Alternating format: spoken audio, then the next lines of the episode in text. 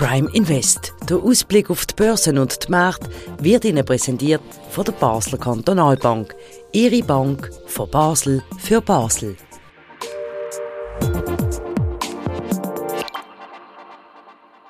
Herzlich willkommen zu einer weiteren Ausgabe von Prime Invest. Mein Name ist Christian Keller und mir wie immer zu Gast Sandro Marino, der Anlagechef der Basler Kantonalbank. Ganz herzlich willkommen. Guten Tag, Herr Keller. Letztes Mal haben wir über das Zertifikat von der Basler Kantonalbank geredet, über die zehn ausgewählten Titel von dem Jahr, wo man sich erhofft, dass die gut abschneiden. Heute gehen wir wieder ein bisschen makroökonomischer vor und schauen auf die Weltlage auch. Da gibt es einiges, wo wir darüber reden Zuerst aber ein Input von einer Hörerin und da würde ich Sie gerne darauf ein bisschen befragen, Herr Merino. Die hat uns gesagt, sie schätzt die Sendung, weil wir eben auch so ein bisschen die übergeordneten Themen haben.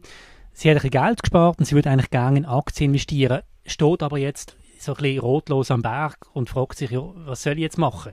Und ich habe ihr dann gesagt, ich mutmaße jetzt einfach mal, so wie ich jetzt den Herrn Merino kennengelernt habe, er wird sagen, nie die Eier in Eikörbli, oder? Also alle Eier in Eikörbli, sondern wahrscheinlich wird er sagen, einen Fonds kaufen. Meine Frage ist, wie soll man vorgehen?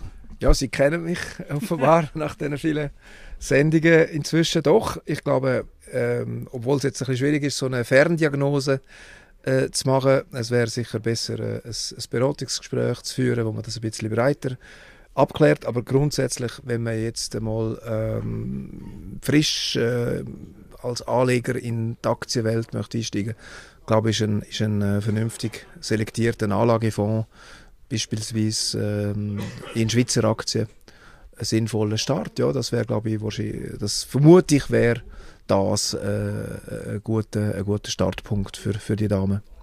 Ich habe provokativ gefragt, ich kann ja eigentlich einfach ein Online-Bankkonto aufmachen und alles selber machen, ist kein Problem. Ja, wenn das das einzige Thema ist, äh, die Erfahrung zeigt, dass es dann rund um die Frage äh, viel mehr Themen gibt und äh, ich glaube, eine gute Finanzberatung äh, ist doch etwas wert. Gut, dann schauen wir doch einmal auf die allgemeinen Entwicklungen. Reden wir zuerst über die USA. Dort interessante Zahlen. Es läuft besser als man meint, wenn man auf die Wirtschaft schaut. Was bedeutet das genau? Wie sieht es konkret aus in den USA? Was sind die neuesten Zahlen, die gekommen sind? Ja, wir haben jetzt äh, im vierten Quartal Zahlen für das Wirtschaftswachstum von der USA, von der US-Wirtschaft mit 3,3 Prozent, äh, also annualisiert. Das heißt, das ist äh, vom dritten zum vierten Quartal äh, irgendwo im Bereich 0,8 äh, oder so und äh, das ist dann quasi aufs Jahr gerechnet ein Wachstumstempo von 3,3 Prozent im, im Augenblick. Das ist quasi die aktuelle momentane Wachstumsgeschwindigkeit und die Momentaufnahme ist eigentlich ermutigend. Die Wirtschaft läuft mit gut 3% äh, im vierten Quartal und das ist eigentlich mehr äh, als erhofft. Und das zeigt, dass die Rezessionsbefürchtungen eben nicht eingetroffen sind. Erneut. Also ist wieder eine Bestätigung mehr. Falls man die überhaupt noch gebraucht hätte, aber dann wäre sie da nochmal fürs vierte Quartal. Ja. Ist das an dem Markt schon eingepreist oder zeigt das in steigenden Kurs? Ja, wir haben ja nicht so einen schlechten Start ins neue Jahr. Ähm, die positive Grundstimmung im Markt ist ja seit äh, Anfang Oktober äh, oder Ende Oktober, seit Ende Oktober, Anfang November ist die Grundstimmung vorhanden und das äh, ermutigt eigentlich. Also Zeichen aus den USA sind soweit eigentlich äh, wie erhofft, äh, relativ stabiles Wirtschaftswachstum, sinkende äh, Inflation, da hat es auch Inflationszahlen gegeben nochmal, äh, wo, die FED, wo für die FED, äh, für die Notenbank wichtig sind und das bestätigt nochmal die Erwartung von deutlich sinkenden Zinsen im, im deutlich sinkenden Zinsen im Laufe vom 2024. Jetzt ist aber die Meldung gekommen, dass es einen Angriff gab auf eine US-Basis in Jordanien mit ja. drei Toten und vielen verletzten amerikanischen Soldaten. Es ist bereits vom amerikanischen Präsidenten äh, mitteilt worden, das werden wir, nicht, werden wir vergelten. Ja. Es geht um den Konflikt mit dem Iran. Ähm, kann man vermuten, was heißt das und wie haben die Börsen heute auf das reagiert? Ja, es ist halt, äh, wie befürchtet, ist halt äh, immer möglich, dass es in dem äh, Gebiet, äh, jetzt in Jordanien, wir haben auch die Angriffe auf das Schiff, also die Eskalationsthematik ist natürlich da. Die USA haben auch äh, in der Vergangenheit Vergeltungsmaßnahmen gegen den Iran umgesetzt, überraschend, also es ist dann nicht sofort reagiert worden, sondern man hat dann die Vergeltung äh, halt äh, in dem Sinn geplant und, und umgesetzt und es ist zu erwarten, dass es da in absehbarer Zeit auch eine Gegenreaktion seitens Amerika wird geben. Iran weist die Verantwortung zurück, aber das ist das Reaktionsmuster, wo man, wo man kennt. Ähm, es bestätigt halt, wie, wie angespannt und gefährlich die, die Situation ist. Also Märkte sind heute nicht betroffen von, dem, von dieser äh, Nachricht. Jedenfalls nicht, nicht signifikant. Also man hat nicht das Gefühl, dass der Markt jetzt äh, spezifisch durch das Ereignis getrieben ist. Aber es ist natürlich ein latentes Risiko, dass, dass die Situation äh, eskalieren kann. Also das kann relativ schnell kippen? Das kann, ja, das kann, aber ich glaube, es ist natürlich auch so, dass das niemand wirklich will. Äh, man versucht ja im Prinzip äh, eher äh, äh dämpfend äh, einzuwirken, aber klar, wenn, wenn äh, unilateral äh, solche Angriffe stattfindet, dann setzt man natürlich Amerika auch unter Druck zu reagieren. Gut, dann würden wir mal noch auf äh, die Eurozone schauen. Sie haben in Ihrem wöchentlichen Newsletter, wo die BKB einmal eben veröffentlicht, wo man kann abonnieren kann, ist kostenlos, Zwischentitel gesetzt, Eurozone weiterhin mit schwachem Datenset. Es ist äh, in vielerlei Hinsicht interessanter Zwischentitel, weil es heißt weiterhin. Ja. Während die USA gut läuft, ist in Europa weiterhin ein schwaches Datenset. Was ist genau die Situation, die wir haben? Ja, es, es bleibt zäh. Es bleibt halt vom, äh, von der Wachstumsperspektive her sehr gedämpft. Wir haben äh, die Einkaufsmanager-Indizes, äh, wo äh, monatlich äh, kommuniziert werden, wo wieder schwach sind, wo keine große Wachstumsdynamik ähm, erwarten lassen. Das ist aber letztlich auch ein bisschen so erwartet gewesen. Es ist jetzt nicht eine riesige Überraschung, dass das so ist. Äh, von dem her äh, kämpft man sich da weiterhin durch die Quartal in der Eurozone und, und hofft halt einfach im Laufe vom 24 auf ein bisschen äh, Impuls und ein bisschen Aufhellung vom, vom Konjunktur äh, geschehen. Oder? Und das ist jetzt in diesen Zahlen nicht, nicht äh, sichtbar gewesen. Können wir das ein bisschen ausführen und auch ein bisschen auf eine Aktienstrategie äh, ummünzen? Was heißt denn das? Also was, wo harzt es denn? Und was heißt das auch für die Anleger? Ja, wir haben natürlich äh, das Geschäft mit China, wo, wo leidet. Wir haben äh, in, in, in, der Eurozone einfach äh, auch in Deutschland wenig Wachstumsdynamik im Moment. Oder es ist also durchs Band ein bisschen, wir haben keine Rezession wirklich im eigentlichen Sinn. Der Arbeitsmarkt bleibt stabil.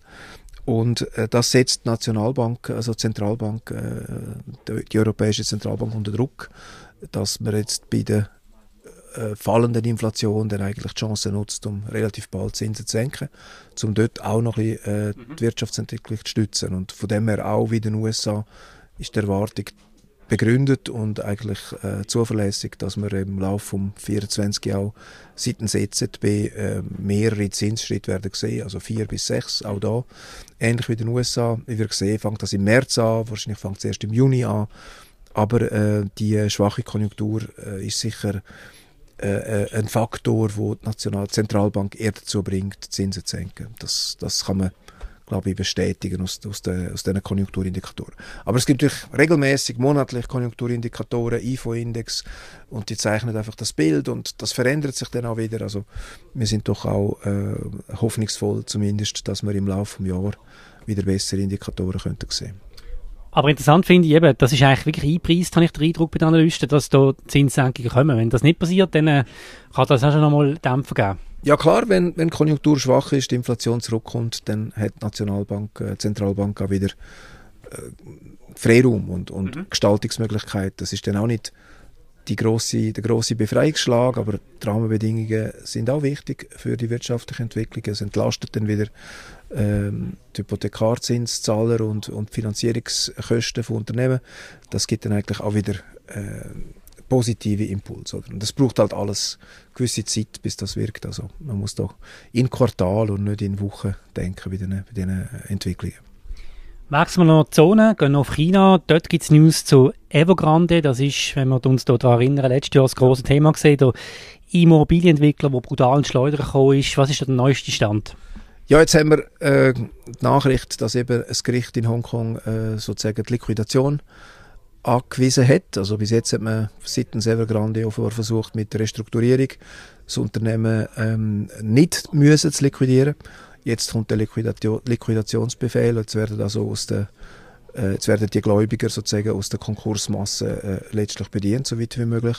Also es ist eine neue, eine neue äh, Stufe von der Pleite sozusagen. Jetzt ist es halt irgendwie offiziell. Jetzt wird man sehen, ob das dann so äh, effektiv dann auch ähm, in Angriff genommen wird. Aber es ist natürlich eine schlechte Nachricht für äh, den chinesischen Immobilienmarkt. Also die Rettung von Evergrande ist irgendwie am Schluss doch nicht möglich gewesen. Ich nehme an, dass das die Regierung letztlich auch so äh, will.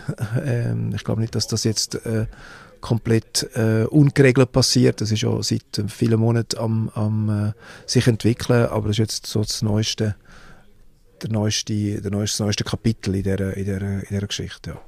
Man könnte jetzt sagen, gut, das muss uns nicht groß interessieren, was jetzt hier in China bei einem Immobilienunternehmen, welche grösser ist, passiert. Aber die Frage ist ja, gibt es einen Dominoeffekt? Das war ja letztes Jahr die große Angst gesehen. Ja. Müssen wir mit dem rechnen oder ist das eigentlich Geschichte? Das ist vorbei. Das können wir äh, nicht wirklich definitiv einschätzen von da aus, oder? Es ist sehr schwierig äh, zu verstehen, ähm, auch was die Absichten sind von der Regierung, das zu stützen, nicht zu stützen, mit welchen Mitteln. Aber es ist sicher äh, äh, ein Risikofaktor und äh, das ist schon seit Jahren eigentlich so ein, ein Szenario, dass der chinesische Immobilienmarkt nicht so stabil könnte sein und auch der der, Aktienmarkt äh, in China äh, hat alles andere als glänzt, oder? Also wir haben im Moment glaube ich, eine angespannte äh, Situation im, im chinesischen Finanzsystem. Wir haben jetzt noch keine drastischen Auswirkungen gesehen, aber ähm, man muss das äh, beobachten und wir sind von dem her nicht sehr stark direkt exponiert. Wir haben nie großartig gefunden, dass man unbedingt chinesische Aktien braucht. Es ist nie eine von unseren äh, Anlageempfehlungen gewesen, das in irgendeiner Form besonders ausgeprägt zu gewichten. Wir haben sicher über äh, ähm, Schwellenländeranlagen gewissen Anteil in chinesischem Aktienmarkt, aber wir sind im einzelnen Prozentbereich von der Exposition. Ähm, ja, äh, sehr, äh, sehr schwierig zu verstehen, was da äh, strategisch äh, in den nächsten Jahren passieren wird. Aber wir sind da eigentlich auf der Seitenlinie, sage ich jetzt mal, anlagetechnisch. Ja. Ich würde es aber gerne noch ein bisschen vertiefen. Also, wie sehr ist das Risiko da, dass das ja, die Weltmärkte in eine Strudel zieht? Wie viele Abhängigkeiten gibt es da außerhalb von China? Ich glaube, dass China sicher seitens von der, von der staatlichen Eingriffsmöglichkeiten ähm, nicht zögern wird, äh, da irgendwie zu helfen, oder? Äh, es ist auch nicht ganz klar, was äh, die Strategie ist und, und es ist auch äh, so, dass die Spielregeln laufend geändert werden, äh, wie jetzt das gemacht wird oder nicht gemacht wird, oder? Also es ist äh, relativ intransparent, von dem her ist es auch sehr schwer zu sagen, wie sich das weiterentwickelt. Aber es ist klar, die politische äh, Schliessung, die China in den letzten Jahren vollzogen hat, also sich zurückbesinnen auf ein bisschen dogmatischere äh, parteipolitische Positionen, auch ein bisschen aggressiveres Auftreten gegenüber Russland, hat sicher die Investoren eher abgeschreckt. Ähm, sind da zum Teil willkürliche ähm, Massnahmen gewesen gegen äh, Unternehmensgründer von Alibaba, Jack Ma und so weiter. Also wer sich da in Ungnade gesetzt hat gegenüber der äh, Partei, hat auch müssen befürchten, dass er ähm, aus wirtschaftlichen Situationen verdrängt wird äh, oder als, als Figur in der Gesellschaft, als Unternehmer in den Hintergrund drängt wird. Und das sind natürlich Entwicklungen, die ausländische Investoren grundsätzlich nicht unbedingt anziehen, oder weil es einfach relativ willkürlich wird, wie äh, die Staatsführung in äh, zentrale wirtschaftliche Prozesse eingreift. Und auch jetzt ähm, ist man eigentlich am Rätseln, was passiert als nächstes, mit welchen Mitteln und Hilfe und Prozess wird, äh, wird man versuchen, das zu stabilisieren, kann das gelingen. Und auch in China ist die Konjunktur so lauwarm, es ist äh, wenig Inflation, oder? Es ist eher ein deflationäres Klima mit äh, angeschlagenen Immobilienpreisen. Also das ist schon äh, eine Entwicklung, die eben auch der Grund ist, oder? Dass, äh, dass es wirtschaftlich weltweit eher äh, lahmt und, und auch in der Eurozone kein Puls da sind. Das hängt alles ein bisschen miteinander zusammen. Gut, gehen wir zum Schluss noch in die Schweiz. Spannend wird es ja diese Woche, wir haben heute Montag, immer Montag zeigen wir das Gespräch auf, Donnerstag Roche, wo die, die Jahreszahlen bekannt gibt, mal schauen, was da kommt. Wir sind am Ende vom ersten Monat und da meine Frage, gibt es Überflieger, gibt es etwas, das raussticht, gibt es eine Tendenz, einen Trend, wo Sie können darüber reden? Ja, wir, wir glauben einfach, dass die Zinssenkungen, die äh, doch recht äh, materiell werden sie im Laufe von 2024 so für die Stimmung an den Aktienmärkten stabilisierend sind. Ähm, der andere Pol ist halt die schwache Konjunktur. Wir haben jetzt keinen äh, äh, sehr starken Trend gehabt, aber einmal einen positiven Start äh, ins, ins Aktienjahr. Tech-Titel in den USA haben eigentlich wieder glänzt. In der Schweiz gibt es äh, Holcim, wo im alten Jahresfavoritenbasket 2023 jetzt noch Schlussspurt macht. Äh, das Ganze hört ja dann Anfang Februar auf und dann fängt das neue Basket an und dort äh, ist Givaudan neu gesetzt. als eins von denen, als ein von diesen zehn Titeln im Neujahresfavoriten Basket. Also das sind so zwei, ähm, zwei Titel, wo jetzt bei uns äh, irgendwie ausgewählt worden sind und wo, wo eine Bewegung zeigen im Markt. Aber so ähm, ganz spezifische Empfehlungen ähm, kann ich jetzt an dieser Stelle nicht abgeben. Wie sehr kann man aus der Erfahrung heraus Ende Januar sagen, ob es ein gutes Jahr wird oder nicht? Kann man gar nicht sagen. schön wär's, ja, äh, schön wär's. Nein, man kann, man kann, man soll den Abend, man soll den Tag nicht vor dem Abend loben, oder heißt ja, und das gilt auch, äh, auch Ende Januar ist so lange nicht Abend, also, nein, ähm, ich glaube, man kann sehr schwer auf, äh, auf ein einzelnes Jahr Prognosen abgeben.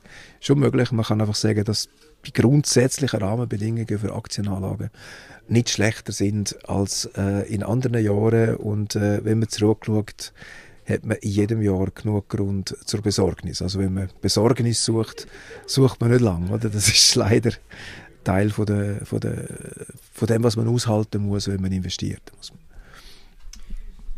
Dann sind wir am Ende von dieser Sendung. Dankeschön für Ihre Einschätzung, Herr Merino. Wir sehen uns nächste Woche wieder, hören uns nächste Woche wieder. Dankeschön für die aktuellen Kommentierungen von der Weltmarkt. Sehr gerne, Herr Keller. Dankeschön. Das war es gesehen von Prime West. Vielen Dank fürs Interesse. Wenn ihr den Podcast noch nicht abonniert habt, macht das. Möglich auf allen gängigen Podcast-Kanälen. Spotify, Apple Podcasts, Google Podcasts. Und da auch noch der Hinweis auf die letzte Sendung, weil wir haben jetzt kurz Schluss über das geredet, mit den Empfehlungen. Es ist ein Zertifikat von der BKB, wo immer zehn Titel ausgewählt werden, äh, ausschließlich äh, Schweizer Titel, die eingeschätzt worden sind. Wir haben in der letzten Sendung ausführlich über das geredet. Das könnt ihr nachhören bei uns auf dem Portal. Das war's gesehen von Prime West. Ich wünsche euch weiterhin eine gute Woche. Auf Wiedersehen.